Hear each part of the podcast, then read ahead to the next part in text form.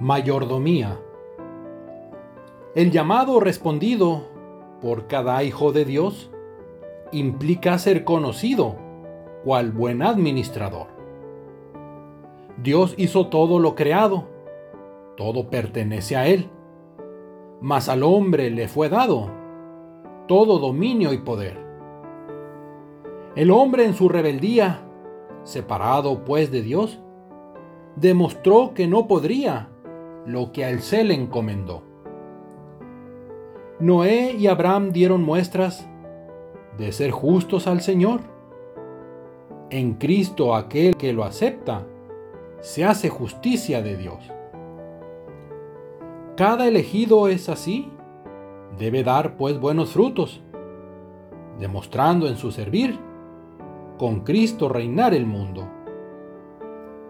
Si uno es fiel pues en lo poco, lo mucho se nos dará.